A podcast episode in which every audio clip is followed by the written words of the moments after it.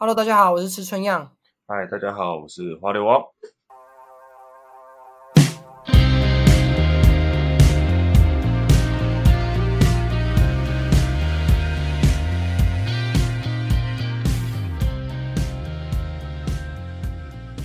好，那在开始今天的节目前，我想，我想先抱怨，那就是我最近在我上班的地方骑车，我真的是不知道为什么被三宝快要击落。我最近最常遇到的一个例子是，你会，你有没有骑车要骑车在路边的那种经验？然后你骑骑骑骑，然后你前面就会有一台车，那可能是一个阿公或阿妈，或者是一个，对吧？都男女生都有，男女老幼都有。他骑骑骑骑骑骑，然后突然，哎，你就不知道他，他就慢了下来，然后你不知道他要左转还是右转，还是要前进，或者是他被挡住了，你都不知道。结果他突，结果你想要靠左边。超越他的时候，他突然又加速走；或者是你想要加速的时候，他突然给你靠右，有就是这种状况。超没有遇过，而且不打方向灯，然后想转就转。对我真的觉得他们是凭意志力在转弯的，哎，他们都没有在怕的。然后我我就在后面说：“哈哈，什么？为什么你转弯？为什么你突然就动了？会傻眼，会吓到那种。”我自己是觉得，真的这样是蛮危险。就是我我自己是觉得，就是这一部分跟我们台湾。在机车上面的培训就是差，就是还是有一点落差。就是如果我们台湾的大部分的人有受一点专业的机车教育的话，我觉得应该这个很简单。因为你看，你考机车驾照的时候，你就是十八岁，然后自己骑着 机车无照骑过去考照，然后考完再再拿着驾照回来，你不觉得？然后就中间都没有办法练习，超荒谬！而且就是就是那些考考照考的一些要考的东西都。没有该考的东西都没有考上去啊，然后都考一些什么莫名其妙题库，然后然后很简单的东西，然后就过了，就很莫名其妙。比如说，我觉得转弯一定要考，直线清啊也有可能有必要，但是它中间的那个难题，它就是一个 U 型的弯，那你还你还能这样超出线？我觉得真真的觉得你是没有必要拿那个驾照。但是大部分的时候，机车的行驶的方式绝对比在监理站考的那个那一点点复杂一百倍，复杂一百万倍。对啊。而且你要什么时候？你要怎么判断？你要左转右转？你骑车要靠右，要打方向灯。那个那个东西，虽然说你你的那个考试本上面会有写，虽然你可能真的要这样骑的时候，你可能左转要打左转灯，但是实际上真的应用来说，真的是有差。我真的觉得它就必须要像是汽车，可能就是要有一个你知道学习驾照一样的，就是这一个月你可能要怎么怎么做，然后告诉别人要怎么样，而不是就是直接哦考完就帮你走。而且大部分的人根本在。我真的觉得，除了离就是那种非都市地区的人之外，都市地区的人要考照，我真的是觉得他们有点困难，因为他们可能骑脚踏，就是如果没有骑脚没有骑过脚踏车的话，可能就会你知道不太会骑，而且机车那么重。对啊，我觉得这样其实学什么把机车倒倒下来扶起来这件事情是蛮重要，但这样就不会考这件事情。对啊，这个也是蛮重要的。你要你怎么立中柱？哎，我以前真的不会，我以前太轻了。哎，以前的车子中柱设计真。不良到炸，就是你可能没有办法很轻易的去把它弄回来。它现在就蛮不错，现在的机车基本上它那个杠杆原理都抓的蛮好的，你就踩一下就很轻易的可以立。但很多女生就是她立不起来啊，她干脆就用侧柱，就一台一堆车斜斜的斜斜的，然后原本好好的停车都不能停。干让我想到就是有那都是在路边停车，然后就有一台斜的，然后不然撞下去就咕噜咕噜咕噜咕噜咕噜咕噜咕噜全倒。哇，骨牌效应。我真的觉得很衰，对吧。但我觉得这些都还好，就是但有些在路上那个一些观念啊，真的还蛮危险。就像像我就是前前阵子吧，就是我自己曾经也被这样，因为这样被开过。然后就是就例如说，像有的地方它可能两线道、三线道，然后它有左右转弯道，但我是直行车，然后就刷北来，然后。就直行是红灯，我现在是只有右右转灯是亮的，然后我就把车直接停在右转正道上面，然后就不动了。然后后面的车就会，你为什么不走？你为什么不走到那边停不走？然后就。但我觉得，我觉得有时候是这个问题，我我也常常遇到，尤其是我之前就骑车要去比较远，然后那边就有一个，我觉得有时候道路上的标志，其实我有时候会不知道看哪。这是这是一个问题，但是其实在就我觉得这是一部分原因。但很大一部分原因就是因为台湾台湾都会一直推说什么机车要靠机车要靠右机车要靠右，然后就变成大家全部都你自行车也靠右，左转车也靠右，然后全部都在最右边那个车道那边等，这样这样也是一个不对的一个观念，就是不应该你该在什么车道就该在什么，不是所有车都在这边这样。所以我觉得那其实就那其实就是我们台湾政府长期以来培养我们机车族就是要这样做，就是我们机车就是靠右。但是他在这个前提之下，其实我觉得他其实并没有做得很好。比如说你自己看一下那个马路上面带转区的标识都超级小，有时候我都要判断说，因为有的路口有带转，有的路口没有，所以我都要判断说到底有没有。像很多时候就是我到一个陌生的地方，然后这边突然你知道有的带转区很远懂吗？就那路口很大，然后有有汽车左转灯，然后有三有三线道，汽车左转灯，然后中间的直走跟右转。然后我有一次就是。我找不到这到底要不要带转，因为看起来不用。我之前在花莲生活的经验是，哎，这个不用带转，直接转。我就停在左边的那个，然后等等那个等左转灯。结果开始之后，我发现我过不去，因为汽车都没有在让，没有在让着。然后后面的大卡车就把我，他说 你没有看到，他就打就把我，他说你没有看到你的左转灯在左，你的待转区在右边嘛？那我就顺着他的。手势方向去看，在一个阴影处，然后还破，就是那个你知道待转区的那个格子，还就是那种已经斑驳了，然后我超难发现，然后做好死不死，为什么我没有发现这没有待转区？因为它待转区那个蓝色的小框框、小圈圈，它被树木遮住，他妈谁知道啊？我就觉得强，就我真的觉得，我从从来就是不喜欢强制两段式带着，我是支持那一派的。我自己是觉得，就是我不是。我是觉得，如果说比较大的路口，或者那种比较直观的，可以两段式，那是没有问题的。但是基本上有些地方是可以，可以就是你就车车流，就是你就你就分车流啊，你左转就左转，右转就左转靠左，右转靠右，用这种比较直，我是觉得比较好。因为你之你之后也要开车啊，你开车的那个习惯，我觉得应该要跟机车是共用。然后开车主白就要多礼让机车主意。那你觉得呢？其实本来就是应该是左转靠左，右转靠右。那我们现在就是讲求就是路权的这一派，他我们其实是在推，以前都会是讲说啊，不管了，我就是左转靠左，右转靠右，机车也是。但是现在有我们有甚至有个比较就是平衡的一个方式走，就呃可以让你有两种选择，就是不强制两段式的两段式转这样子，你可以选择两段式或者是直接做现在方式走这个方式。不过我觉得在路权这一块。二轮组的路权要提升，还是要很大一段距，所以就是很大一段距离。其实就是就第一个是路权要提升，第二个是不管是什么轮，不管是张嘉伦还是有没有二轮，就是二轮、四轮，或者是反正就是就是一些交通，就是大家的一些观念都还是要再更进步一些。对，是啊。然后你刚刚是不是讲了一个很难笑的笑话？那个可以不用理他，谢谢。那很烂。好了，我们讲太久了。没有，最后再提醒大家一下，如果就是你在转弯车道啊，就是没有依照就是那个指示去走的话，记得会会违反就是道路交通管理处罚条例第四十八条的第七第七项，会处六百块以下跟到一千八百块的罚款哦。我我觉得你没有必要把第几项第几条讲出来，你就说罚六百块。而且你刚刚是，你是不是刚才背？这可以不用知道，可以干。我以为你法律系呢，妈的！不好意思，你有听我们上一集吗？嗯，我自己有听诶，你呢？我自己我听了两遍，然后我这两遍我都超级生气的。我生气的点在于第一个。我发现我的音质超差，然后我就觉得奇怪，我花大钱也没有花很多钱，要两三千块买了一个专业的设施，然后来电脑的还烂，结果我的录音的品质比你这个用你用什么？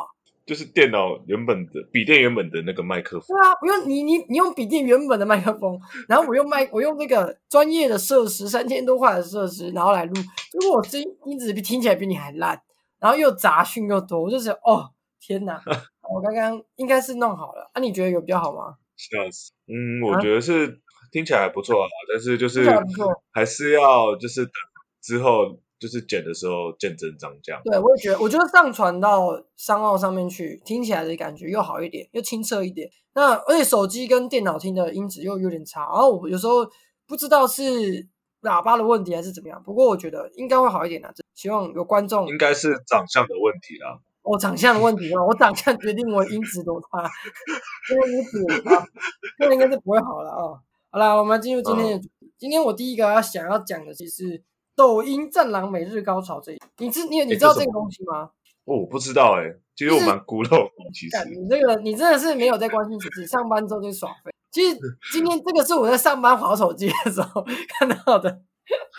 其实我到现在，请问你的上班可以划手机吗？请问，非常会利用我的，你可以叫我时间管理大师。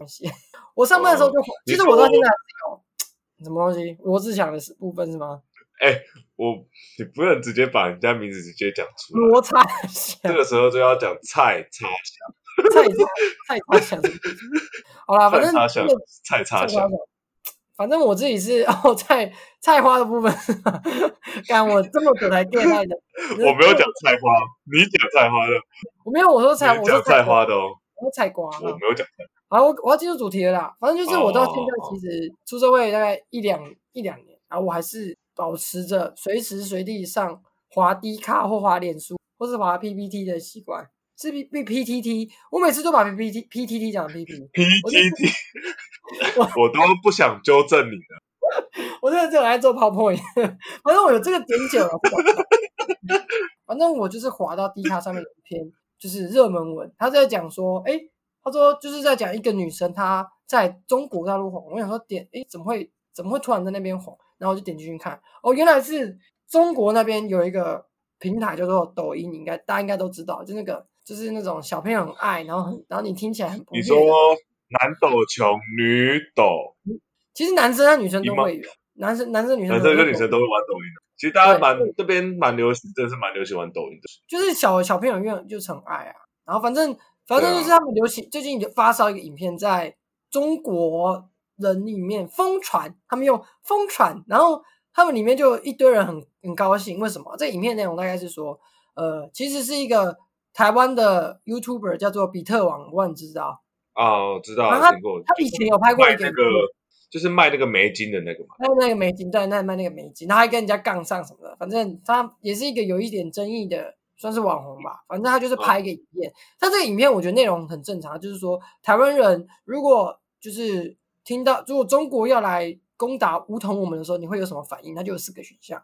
然后其实，在里面访问的大概是几个人，蛮多人的。然后有当然会有人，就是有人想要搞笑啊，有人就说啊啊，我就跟他打到底啊啊！但是这个原原本影片大概八分多钟，八九分。然后抖音的影片只有两分钟，因为他就截取一些你知道里面的精华。什么精华？就是有的人就会说啊，反正大陆来的时候就有个女生，她就这样讲，反正大陆来的时候我就我就我就喊祖国万岁啊，我支持共产党啊这样子。然后他就只截取这一段，然后就在中国那边就被。疯传，然后很多人就说啊，对啊，你看，赶快武统台湾啊！你看那边那么废，根本就没有手无缚鸡之力，这样子，毫无战力，毫无战力，然后只能被我们祖国占领，这样他们是中国的一部分，然后就一堆人就很开心。然后，但是我去找那原本，对啊，我找原本影片来看，那女生后面还要补说啊，反正他们打来之前啊，我就是台独的啊，所以其实。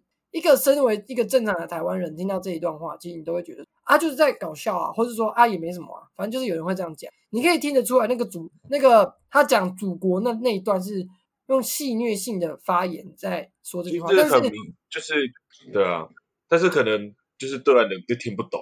对，我们当我觉得是文化的因素，你你不觉得吗？就是他们长期以来被这样子做，就是被洗脑说啊，祖国就是正确的，然后就是万岁，然后。但是他们对他们对自己的执法单位都超挠，但是对外又抱持着一个你知道我打死你的态度，就是因为他们其实因为基本就我的理解就是他们必须要靠这种这种东西才能我就维维持住他们就是一些就是团团结，我我不会讲，就是他们要靠这个去攻击别人，然后满足他们自己的虚荣心还是成就感嘛？老实说，我真的有点不懂。或者是，或者是他们可能就是会用这种去转移这些可能国内发生一些事情的这样子，就是说，其实他们国内有发生事情，但是他们就是会故意用，就是哦，比如说，呃，我要就是丢飞弹在台湾这边，然后转移他们国内的一些焦点。我觉得这是一个蛮好用的一个手法，就是大内宣嘛。我是说，就是啊，就算国家本来就是这样啊，像台湾也一堆啊，大内宣。对啊，大内宣跟大外宣。我自己是觉得，大内宣跟大外宣没什么不好。我觉得大内宣跟大外宣其实本质上是没有什么不好，但是他的方法跟他的人民是人民的素质是有密切关系。啊，你看中国长期下来，还有培养出什么有公民意识的人吗？没有啊，所以他们就只会就是在那边，就是我觉得他们有点趋炎附，而且他们就是一直一，他们就是有一点，我不知道那种很有自信的人，往往是最自卑那种，就是明明自己他们国家的确是强大，没有，但是绝对没有像是一种假象的感觉，对，很容易就被戳破啦。然后重点是，你知道，你会去台湾人民都基本上都知道，这是一个不，这是一个泡沫嘛。然后很多人就是手贱会想去戳，像我有时候你知道手贱就会想去戳一下，结果他们就会你说去网络蘸一下小粉红这样子吗？对对对，然后他们就整个嘣，那个泡泡就破掉，他们的怒气。我们整个这是玻璃心炸裂到不行哎！但是我认识的大部分的人都还是，就是我认识的中国人，就是有些人是真的蛮理，但是有些人真的是完全是，只要一提到关键字，他直接敏感到爆炸，就是真的炸裂，就是炸裂到不行的。完全不跟你讲道理的。那他平常是一个理性的人吗？他平常我觉得还算是一个是正常正常的，但是只要一提到几个关键字，他就直接爆炸到。你说提到关键字，他就他的脑他的理智就搜索不到，四零四 no fun。对，四零四 no fun，，四零四 no fun，，就会跟那个就是跟那个韩粉一样，就是直接不跟你做任何解释，就讲他们讲的东西。哦，不跟你解释，反正就是挺韩总，对挺就对了，瞎挺，对，谢瞎挺，喂，好蹭哦，热蹭，热蹭，不要那边蹭那个有名的，干，我们也要蹭一下啊，对啊，希望希望哪一天瓜吉会听到这一段，然后我们就一起去上他的节目。我也想，哎，瓜吉，我想喝酒啊，瓜吉。我不能喝酒，请我吃，请我喝果汁。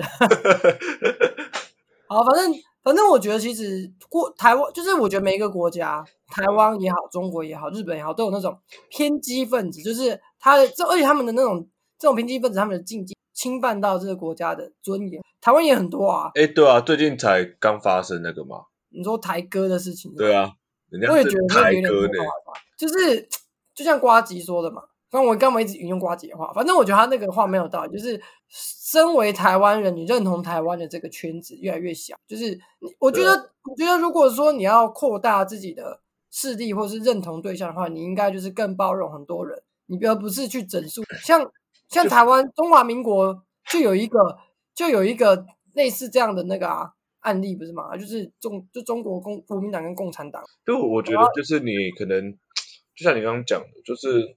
你要就是塑造你的认同，你要扩大你的认同你应该是多少容纳一些稍微光谱有点不太一样的，而不是就是直接打，就是把他们打成几这样。可是我觉，我就是觉得说你要去一直去吸纳你的邻近色，像我觉得就是目前的民进党，我说比较说是鹰派，他就有在做这件事。新潮流我没有很确定，但是我觉得鹰派就有在做这件事情。像是你看蔡英文他目前他的这些举动。他的做法，鹰派这些就是会往中间靠拢一点点。对啊，你其实你分分不出来他到底是华独还是台独。当然你知道他理念是台独，但是你会发现他有一些做法其实跟以前就是华独的拥护拥护者他所做的所是一样。我不觉得有什么问题，因为毕毕竟上你当一个国家的领袖，你本来就是就是要往一个中庸之道啊，你必须要去找那个最大公约。对啊，那。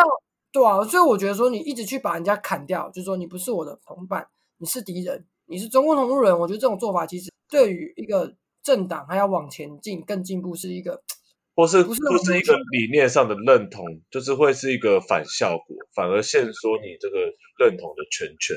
当然也不排除就是他是两面手法，你知道，一面打啊，一面就是有个人打人，有人接受啊，你知道这这精算师是一种操作。这种操作，我也觉得也有可能啊，所以我也是抱持着政治渣男，对吧？听听看呐，听听看呐，然后我有自己的想法，但我我觉得过于偏激的言论还是收起来好，不要伤害人。对啊，是啊，反正反正我觉得每个国家都有嘛，那台湾其实也有啊，那中国是特别多，因为中国它文化因素，但我觉得台湾人有时候他的那个被激起来的时候，他会六亲不认，哎，他就会不知道。用简体字的人到底是马来西亚人还是？然后看到简体字先喷，先喷一波啊！然后然后就说：“哎，干我马来西亚的啦。”对对啊，其实用简体字的人很多啊，只有台湾跟香港用繁体字吧，其他不都用简体字吗？对啊，哦，我真的觉得哦，有时候就是都他们就喷的时候，就然后那个人就说我是马来西亚人，我都快笑死。真的，要不然就是有时候还会自己莫名其妙被就是用那种反串的那个小粉红用繁体字反杀的。而且马来西亚人好像本来就蛮偏中，蛮挺中，我不知道为什么。就是可我可能因为他们我不知道啊，因为我认识的马来西亚大部分都是蛮挺中共那一派的。我觉得应该是因为你认识的马来西亚人，他都来台湾，你来台湾来一次就会知道为什么我们要反中共。对啊，但是很多在海外的华人，他们其实不会去就近的被中国这个霸权影响。中国带给他们都是好处啊，都是他们听到的就是这种哦，中国就是华人强大，华人不再被受欺侮啊，就是也是一样那一套的那些东西。但是他所以我觉得这就是中国大外宣做的很好的地方，他就是用他的宣传来去取代华人在全球上面的他的代表性，就变成中国代表华人。这但是其实这根本就没有什么关联性，是他就是用一直一直不断的印象让中国变成华人，像英文字上面这个就是啊，华人叫 Chinese，但 Chinese 这个字就是从 China 这个字演变来的啊，所以就根本就我觉得就没有意义。我们应该要再更去研发别的字去取代 Chinese 这个，因为我其实不是很想要，你知道，身为一个华人，我不是很想成为一个中国人。就像美国人也不想成为英国人一样，对啊，干我也大家都非洲人呐、那非洲也也没有也没有说啊，干你们都是钱，所以你们都要都要怎样，都要朝我进贡。全世界都是中国的，一点都不能少。对啊，看我我有时候我有时候不懂，反正就是黄种人是一个最伟大的民族，这个观念其实就是一个自卑的展现。对啊，你看现在，我觉得现在最强大的民族应该还是白种，他们也没在说自己是最伟大的民族，就是除了传统之外，你的实力就直接可以展现啊，不用一直特别在那边强调。对啊，除了那些白左之外，应该其实没有人会这样讲，因为他们就他们很明确知道他们很有自信啊，对啊，他们他们也不他们我觉得他们就不怕被别人超越，因为他们本来就是一个具有优势的族，但是黄种人就不知道他们有一个莫名的，自卑感在上面。对我觉得有点像你你是说哪一部分自卑感 我觉得鸡鸡吗？？B B 哎，这可以剪吗？这该剪掉吗？是可以的吧？这我们有我们有十八的那个吗，这个是不是要标那个儿童不宜？儿童不宜可是我只讲一个黄标？讲一个躯壳，应该是 OK 可以被接受的吧？呃，这个只是一个生生理上的构造，可是你不喜欢吃鸡吗？我也喜欢吃鸡。所以不喜欢吃鸡。手机打开来就可以吃鸡。对啊，看小朋友很爱玩，好不好？对啊，好啦，这个差不多到这边了。我也是有点讨论腻了，是个中国小粉红。对啊每次都要被，每一段时间过一段时间就要被这种东西炸，对啊，三不五时就新闻啊，说中国又怎样啊？精神胜利法，啊就是觉胡适说的很对。阿 Q 那个那是胡适吗？是胡适吧？还是谁？鲁迅啊？哦鲁，迅什么胡适？中文常识真的怎么那么烂啊？你是不是鲁迅跟胡适常常会搞不清楚？对啊，哦，反正我觉得也不是常有，就纯粹就是我高中都在混而已。啊，反正就这样好了。反正下一次说不定又会讲这个，你知道，他们高潮每天都不间断的，可能可能雾霾还有一点春药的成分嘛，每天吸，每天爽。好来，下一个主题是那些莫名其妙的噩梦。好，这个主题为你而设的，请问你最近做了什么噩梦呢？不知道哎、我觉得最近自己有时候好像吵重，然后就是会做一些奇怪的梦，然后就比如说什么梦？就然后。就是我最近就是梦见我变成，因为我这个人蛮喜欢猫，我是一个猫，然后然后就梦见我变就是变成，然后就是在路，然后就是就走着走，然后突然就一群八嘎九，真的是一群，然后就疯狂的攻击，然后我也不知道为什么，就是梦见就是他们拿一。就是每个人都拿了一根针，就拿一堆针，然后疯狂往我身上戳，戳戳戳戳，就把我就把针全部都刺在我身上，就是像一一只猫，然后变成一只豪猪一个概念。然后我也不知道为什么，就就感到非常的痛苦。然后通常在这个时候，大家应该都会醒，因为就被刺。可是我没有，我被被强迫着接受这些痛苦，一直到我到那个后来就是奄奄一息，快要死掉之后，被送到那个兽医那边，然后把每根针都拔出来，开始放血，然后我就一直没有办法脱离这个梦，我这里我也不知道我到底为什么，然后最后就醒了。好，我这边我这边先帮你解释一下那个解梦哦，因为我其实有在就是刚刚你讲这个东西的时候，我就去找，就是有一个东西叫做解梦大全。我先帮你讲说，梦见人变成猫什么意思哦？还是说什么梦见变成猫？他就说可能第一个第一个工作天难免有周一症候群，可能是你最近工作压力很大的意思。但是什么梦见猫意味着？梦境变成猫，意味着交际运良好。只要你起个头，就能迅速得到其他人回应。圆融无碍的个性，让你周围几乎没什么敌人般的幸运，甚至还能在对方开口前就猜出他的心意。交谈沟通时也是行云流水，辩才无碍。人气旺盛的一天，活用花色的便条纸写讯息，更能传达浓情蜜意。所以我觉得你最近应该是一个朋友运还有桃花运都非常好的一段日期。对，它就是里面写的，而且重点是下面很好笑，还有遗跟忌，你知道吗？梦见人变成猫的遗忌有哪些？遗遗啤酒烤肥腰，什么？这是什么东西？啊，还有还有啊，句遗洗内衣，所以我应该穿个内衣，然后我觉得后面蛮好笑的，你可以听听看。遗以盈利为目的的投怀送抱，什么有目的的去亲近某些人这样子，而且是我跟你，而且跟你讲是盈利为目的，他就他的意思就是叫你去卖淫，就是你去你去卖屁股，金钱交易是吧？对，有点金钱交易这样子。还有还有三个，你要听完吗？一还有三个，听。好，一迟到，最近可以九点二十分再去公司，不是这这个这个。不管是什么时候，我都在迟到啊！而且而且，我觉得后面那个很很接近那个刚刚那个，咦，回笼觉，说一个我觉得有点不行，不过你可能可以试一下。咦，胡搅蛮缠，胡搅蛮缠是什么东西？那我不知道啊，可能是你要任性一点。我就是要睡回笼觉，所以我今天要迟到。什么东西啊？好，然但是还有一些记啊，记蛮记也是蛮白痴的。即甩开伸来的手，所以我可能向你伸出援手，你不可以甩开哦。哎，来，我需要钱一百万。什么东西？你跟我伸出手要钱，但是我应该甩开你吧？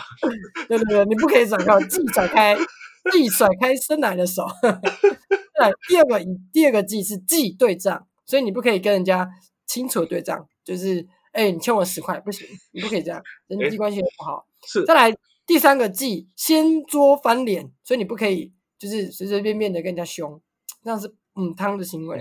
再来第四个忌推卸责任，这我真的不懂哎，不是每，就是大部分人都说的忌，这不是本来平常就不应该推卸责任，可能会有疑推卸责任的一天，我就推卸起来啊。可以哦，可以哦，就欠债的时候那一天。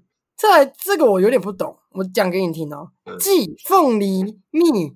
孕腐乳吞服啊，就是有一种东西叫凤梨蜜，我不知道你知不知道。然后你要沾那个豆腐乳，然后吃，你不可以吃这个食物。